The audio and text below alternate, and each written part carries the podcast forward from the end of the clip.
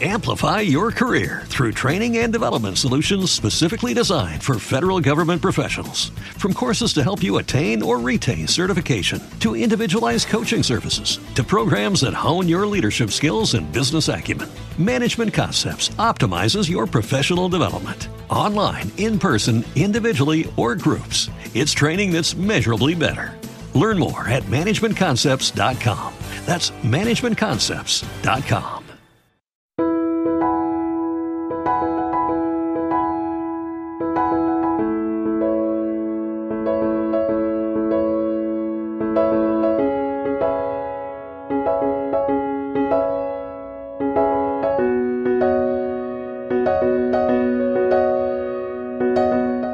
Como ya te adelanté cuando te hablé a mediados de mes de la sentencia del TEJUE en la que se nos vuelve a hablar del IRPH y se nos permite anular la cláusula, esa sentencia no vino sola, pues ese mismo día también se publicó otra sentencia, también del TJUE, en la que se nos hablaba de la condena en costas, algo que no deja de tener, eh, bueno, de ser una cuestión muy importante en todo esto de cláusulas abusivas y reclamaciones de los consumidores porque no deja de ser una parte importante del coste económico de este tipo de reclamaciones.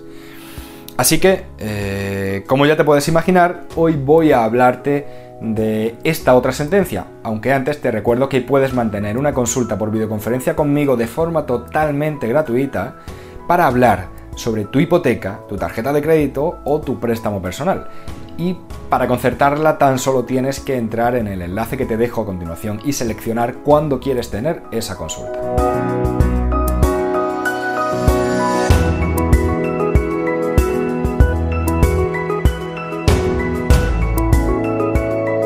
Mi nombre es Javier Fuentes y soy abogado y fundador del despacho que pone nombre a este canal, Iuris Firma Abogados.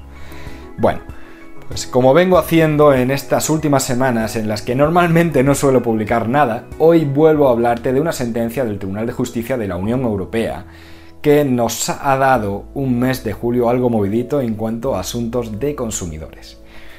En esta ocasión voy a hablaros del tema de las costas procesales, algo que ya he tocado aquí en varias ocasiones y que eh, forma una parte importante a tener en cuenta cuando se está haciendo una reclamación de este tipo. Por adentrar un poco el tema, te diría que las costas procesales son los gastos que conlleva entablar una reclamación judicial. Normalmente en este tipo de reclamaciones hablamos de los gastos de abogado y procurador. Cuando se inicia un procedimiento judicial de cualquier tipo, hay que tener presente siempre que, eh, bueno, pues que va a conllevar una serie de gastos. Para empezar, el coste de tu propio abogado y tu propio procurador, pero también podemos encontrarnos con que haya que pagar los gastos del abogado y del procurador de la parte contraria. Porque cuando ganamos un pleito, salvo en algunas circunstancias excepcionales, la parte que pierde también va a tener que hacer frente al coste que ha tenido que soportar la parte que gana. Es decir, eh, la parte que pierde va a tener que pagar los costes de abogado y procurador de la parte que ha ganado el pleito. La importancia que tiene esta cuestión aquí en este tipo de reclamaciones es que cuando reclamamos al banco la nulidad de una cláusula y ganamos ese pleito, también vamos a conseguir que el banco tenga que pagar los gastos de abogado y de procurador que hemos tenido. Sin embargo, en el caso de esta sentencia estamos en una cuestión un tanto particular, y es que la ley establece una excepción a la condena a pagar las costas a la parte que pierde. Y es que eh, si nada más recibir la demanda, la demandada admite que en este caso el consumidor tiene razón, en estos casos solo se le condenaría a pagar las costas cuando el demandado no hubiera actuado de buena fe.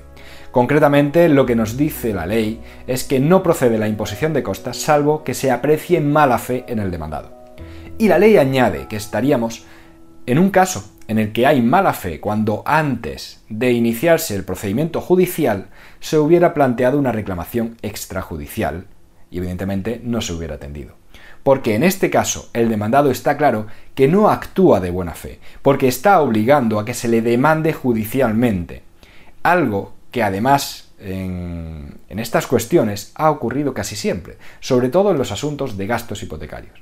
Lo más habitual en estos casos era que se planteaba una reclamación extrajudicial y el banco o bien no contestaba o simplemente se dedicaba a negar al consumidor esa reclamación. De esta forma, el consumidor se veía obligado a iniciar un procedimiento judicial y ahora sí, cuando el banco recibía la demanda, no se oponía y pagaba. pero pedía que no se le condenara en costas. En estos casos también se le eh, ha condenado en costas precisamente porque había mala fe. Sin embargo, en el caso en el que estamos en esta sentencia, se trata de un procedimiento en el que no se hizo esa reclamación extrajudicial antes de iniciar el procedimiento judicial. En este caso, el juzgado, aunque no se había reclamado previamente, condenó en costas al banco. Sin embargo, el banco recurrió y la audiencia provincial, eh, en este caso la de Málaga, es la que ha planteado esta cuestión al Tribunal de Justicia de la Unión Europea, preguntándole si es conforme con la normativa de consumidores y usuarios aplicable en este caso, esa necesidad que establece la ley española de que se deba hacer una reclamación extrajudicial previa para poder conseguir que se condene en costas al banco, aun cuando luego eh, se le dé la razón antes de contestar la demanda. Y eso eh, porque existe un principio, el principio de efectividad de la normativa de la Unión Europea, que es muy riguroso en este aspecto con la condena a la parte que incluye cláusulas abusivas. Sin embargo, en esta ocasión el TJUE entiende que es razonable lo que establece la norma y que establecer una obligación al consumidor de antes de iniciar ningún procedimiento judicial intentarlo por la vía extrajudicial no es un requisito fuera de lo común. Pero, en este caso, la duda estaba también en el hecho de que se le estaba de alguna forma exigiendo al consumidor que iniciara trámites para conseguir la nulidad de una cláusula abusiva, aun cuando la entidad, sabiendo ya que la cláusula es abusiva, no había actuado de ninguna forma para eliminar esa cláusula de sus clientes, ni tan siquiera informado a sus clientes de la existencia de jurisprudencia clara y consolidada sobre estas cláusulas abusivas y de que por tanto, sabe y es consciente de que está simplemente esperando a anular la cláusula si se lo piden. Si no, pues no, aunque sepa que incluyó una cláusula abusiva y que debe devolver el dinero. Ante toda esta controversia, el TJUE dice que la norma española en este aspecto no es contraria a la normativa de consumidores, que sería perfectamente válido que si no se ha reclamado previamente no tuviera que entenderse que hay mala fe del banco.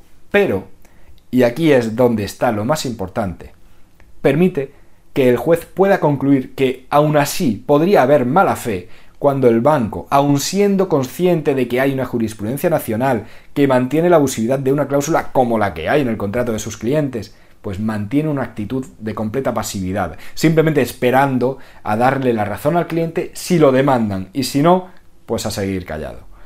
De esta forma, en supuestos muy claros como con los gastos hipotecarios, podemos encontrarnos con sentencias que condenen al banco a pagar las costas, incluso cuando eh, no ha habido reclamación extrajudicial previa y el banco opta por allanarse a la demanda, es decir, por reconocer que el cliente lleva razón en su reclamación judicial. Aún así, yo siempre formalizo una reclamación extrajudicial previa y siempre recomiendo que se haga eh, de esta forma porque es la única forma de evitar posibles sorpresas. Además de que si se reconoce en vía extrajudicial, el cliente recibirá el dinero antes, que es lo que al final importa. Bueno, hasta aquí la grabación de hoy, la última de este mes eh, en el que junto con agosto siempre he optado por descansar de tanta publicación, pero eh, que este año con tanta novedad he creído que merecía la pena manteneros al tanto de todo. Así que en cualquier caso me despido de vosotros hasta septiembre y eh, te deseo que si tienes vacaciones ahora en agosto las disfrutes todo lo que puedas, que yo voy a tratar de hacer lo mismo. Y aún así eh, te animo a que compartas esta grabación para que llegue a más gente, que pongas un buen comentario y que me dejes un like eh, y por supuesto que te suscribas al canal si aún no lo has hecho. Respecto de esa consulta gratuita que puedes concertar, pues aunque me pierda en agosto todo lo que pueda, puedes reservarla también, aunque no encontrarás hueco hasta septiembre. Y bueno, eh, para acabar del todo, eh, te digo eh, cómo te puedes poner en contacto conmigo. Bien a través del correo electrónico info.iurisfirma.es o a través del formulario de contacto que puedes encontrar en la web del despacho, iurisfirma.es. Un abrazo y hasta luego.